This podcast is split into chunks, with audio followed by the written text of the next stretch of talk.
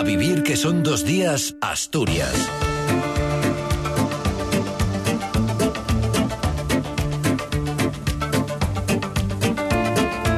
¿Qué tal? Buenos días. Es domingo 25 de febrero. Comenzamos esta jornada con temperaturas más bien cálidas y esperamos rachas de viento muy fuerte de componente oeste en la mitad occidental y el resto del litoral. En cuanto a los titulares, trágico accidente en Cangas del Narcea. Una menor fallece y tres personas resultan heridas al volcar un 4x4 en una prueba no competitiva. UGT pide al gobierno que habilite mecanismos para intervenir sectores estratégicos como la siderurgia para evitar chantajes por parte de empresas como Arcelor. El PSOE de Avilés pide al PP que actúe tras la condena de Esther Llamazares por intromisión en el honor contra el exgerente de la Mancomunidad. Son los titulares de una jornada en la que esperamos cielo nuboso con lluvias y chubascos generalizados y sin descartar que puedan ser localmente fuertes y persistentes en la mitad occidental. Temperaturas en aumento, las mínimas al final del día y el viento de suroeste y oeste moderado en el interior, fuerte en el litoral, rachas muy fuertes, como decimos, en la mitad occidental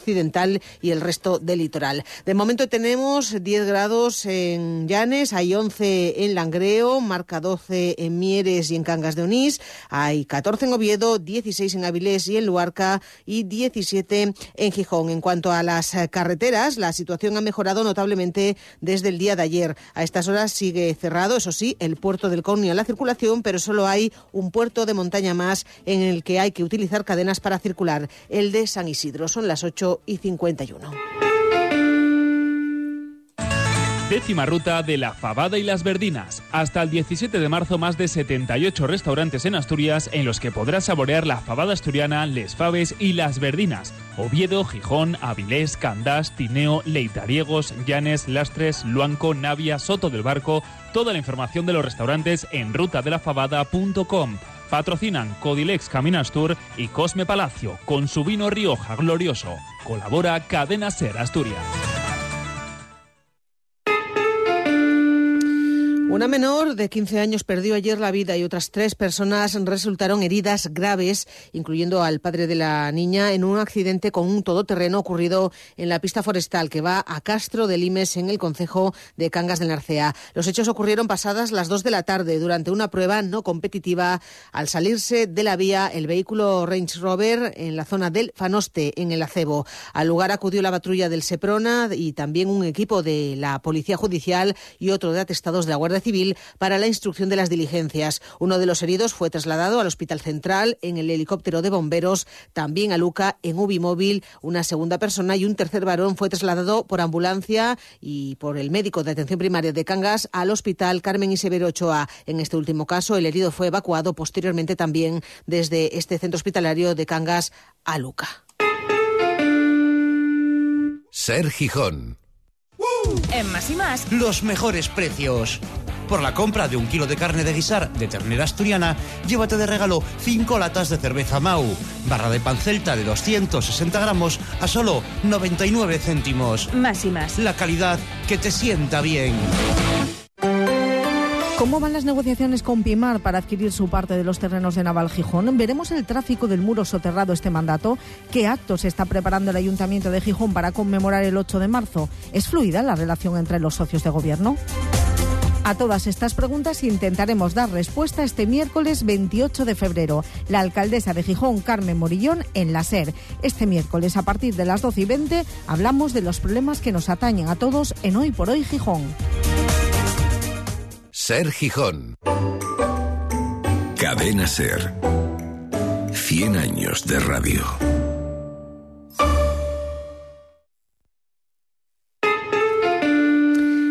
Máximo responsable de industria en la UGT a nivel estatal, Mariano Olla, reclamó ayer desde Oviedo a Arcelor que defina ya el futuro de las inversiones comprometidas en Asturias, pero sobre todo pidió al Ministerio la aprobación de una vez de la ley de industria para que el Estado pueda tener instrumentos para blindar sectores estratégicos como es el siderúrgico. Olla insistió ayer en que ha de mantenerse la siderurgia integral con o sin Arcelor y que la ley permitiría al Gobierno intervenir en caso de que fuera necesario. Por ejemplo, si hubiera que esperar incluso la llegada de otro inversor si Arcelor no responde. No es de recibo que eh, se estén dando las situaciones que se están dando en ArcelorMittal o en Alcoa o en algún sector estratégico más, eh, donde se producen hasta chantajes al gobierno porque no tenemos una eh, legislación que proteja, que ampare estos sectores estratégicos.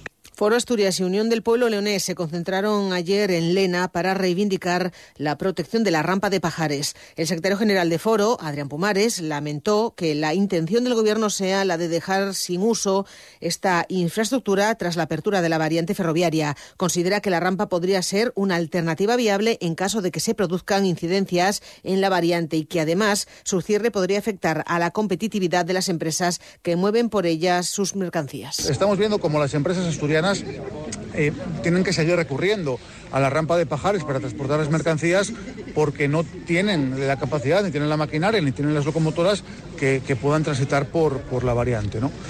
Por tanto, como digo, es una gran noticia la apertura de la variante de Pajares, pero no tiene ningún sentido cerrar la rampa y el secretario general del PSOE de Avilés, Luis Fernández Huerga, pide al PP que actúe tras las declaraciones de la portavoz de los populares en la ciudad, la también diputada nacional Esther Llamazares, quien tras anunciar que va a recurrir su condena por intromisión ilegítima en el honor cometida contra el exgerente de la Mancomunidad Comarca Avilés, se reafirmó el viernes en sus declaraciones, las que llevaron a la demanda en su contra y en las que señalaba Llamazares que en el ayuntamiento avilesino se contrata por amiguismo, decía. Le respondía así a ayer Luis Fernández Huerga. La realidad es que la señora Llamazares el único camino que ha hecho al juzgado es para volver condenada y condenada por difamar y por ir en contra del derecho al honor de un trabajador público.